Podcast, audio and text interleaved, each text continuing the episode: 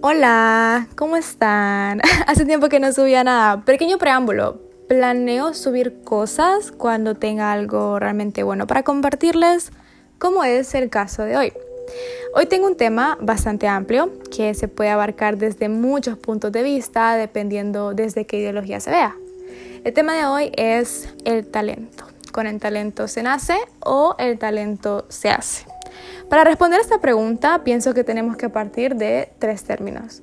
Capacidad, habilidad y talento.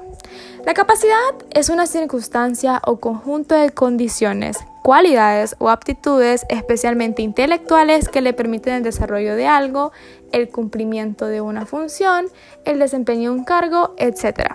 Ahora, habilidad, por el otro lado, generalmente decimos que alguien es hábil cuando nos referimos a que es más que capaz, está más que instruido. Ya puede ser hablando de un artista, de un general, de un sabio, un juez, etc. El hombre hábil es el que hace brillante uso de lo que sabe. El capaz puede y el hábil ejecuta. La palabra hábil también se aplica a las artes en las que intervienen la mano y el ingenio como la pintura, la escultura, puede decirse que un pintor es hábil, que un escultor es hábil, porque esas dos artes suponen que hubo un largo aprendizaje. Ahora, el talento. ¿Qué es el talento? El talento es la capacidad para el ejercicio de una actividad. Y si se fijan, realmente pareciera que las tres son sinónimos, porque incluso la palabra habilidad se aplica a la capacidad, lo mismo que hábil indica capaz. Así decimos, tal hombre tiene habilidad en una ciencia, en un arte o en su proceder. Entonces, aunque pareciera que nos estamos refiriendo a lo mismo, ¿por qué variamos el término según la circunstancia? Inconscientemente categorizamos a alguien en un ser capaz, un ser hábil o un ser talentoso. No le diríamos talentoso a alguien que simplemente consideramos capaz y viceversa. Ahora, voy a partir desde la pregunta inicial. ¿Con el talento nacemos o el talento lo hacemos? Para empezar, hay que tener claro que, filosóficamente hablando, si lo vemos desde un punto de vista filosófico en el que nos enfocamos en una persona, es persona en desarrollo, el ser humano dispone de una serie de aptitudes para casi todo realmente. Va a llegar a desarrollarlas o a desplegarlas con un mayor o un menor ritmo dependiendo de su contexto social, su contexto económico, su contexto físico y por supuesto que su contexto genético. Si a un niño se le brinda una múltiple disposición de habilidades extracurriculares para que se desarrolle, es decir, le damos al mismo tiempo clases de música, clases de baile, clases de deporte y clases de idiomas, es probable que este niño desarrolle o aprenda todas las habilidades necesarias en cada clase, pero va a tener una inclinación lógicamente a la actividad que le brinde mayor comodidad en más de un área. O sea que si dijéramos que la clase de música le da comodidad social, comodidad económica y comodidad genética por sobre encima de las otras clases, pues este niño va a poner mucho más empeño y mucho más interés en su clase de música. Y realmente esto es meramente circunstancial, porque ¿qué pasaría si su familia tuviera una mejor capacidad económica? Probablemente lo hubieran puesto en una escuela mucho mejor, mucho más costosa, o puede ser el caso contrario también, si su familia no tuviera esas capacidades económicas.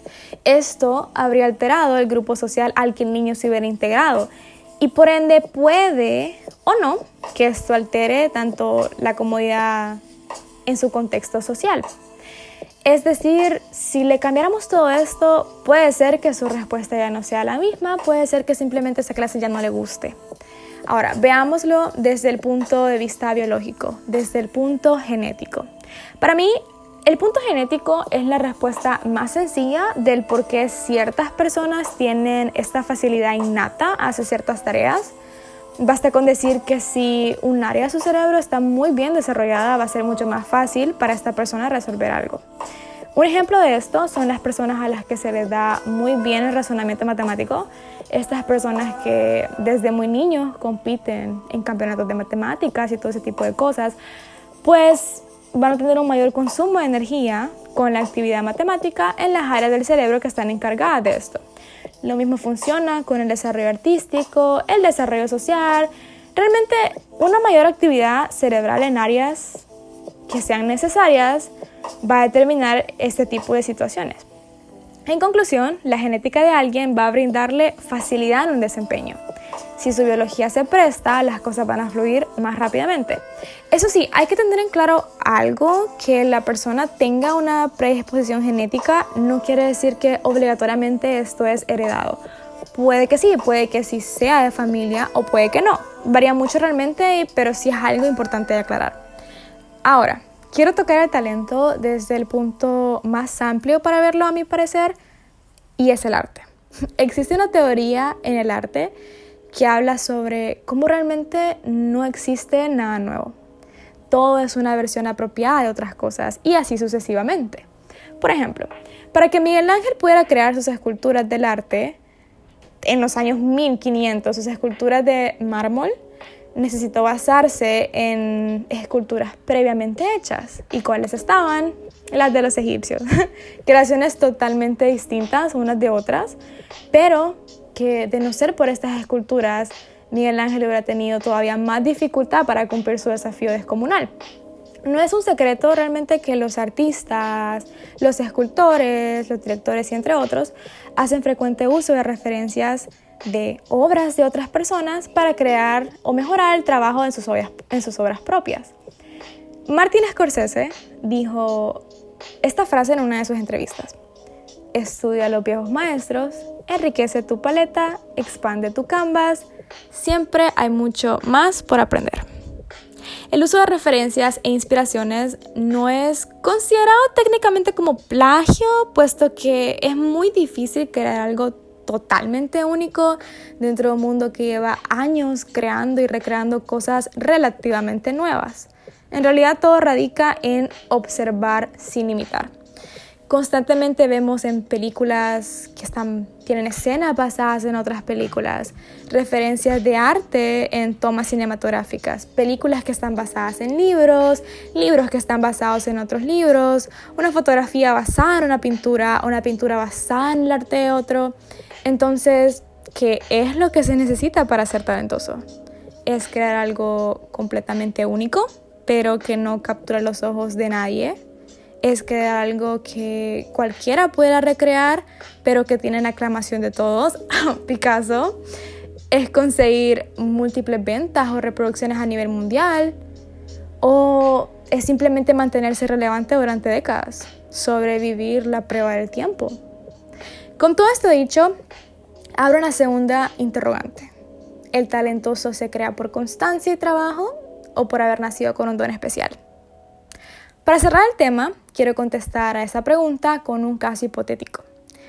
Voy a usar el ejemplo de Van Gogh porque estoy consciente que sus obras son del agrado de muchas personas alrededor del mundo.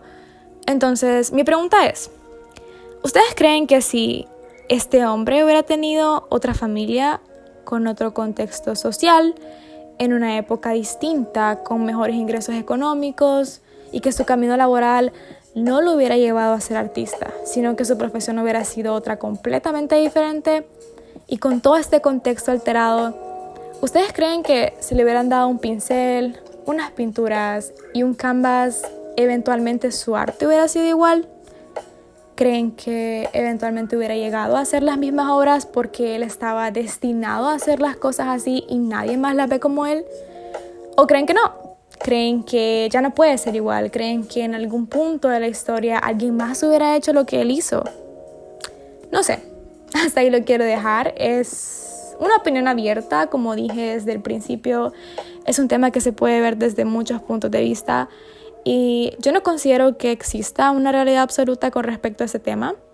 También quise tocar el tema porque he notado que muchas personas retraen el deseo de hacer algo por creer que necesitan nacer con una capacidad extraordinaria para ser lo suficientemente buenos en algo, como si pensaran que no son capaces de desarrollar la capacidad, de desarrollar la habilidad o desarrollar el talento. Es como si el hecho de que ya existe alguien bueno en ese ámbito y posibilita que ustedes también puedan serlo cuando no es así, cuando hay espacio para todos. Porque el ser humano si no encuentra espacio, eventualmente va a crearse uno. Y para mí, el talento está presente en los ojos de quien lo ve o de quien no tiene miedo de poner la mano para crear. Y para crear simplemente hay que ver una imagen, primero, un objeto, una musa, una inspiración, un sueño, cualquier cosa que pueda proyectarse en la mente puede ser proyectada en las manos de quien lo crea. Así que bueno, esto ha sido todo. Espero les haya gustado, espero les haya entretenido y con eso me despido. Les deseo un buen día a todos y nada, adiós.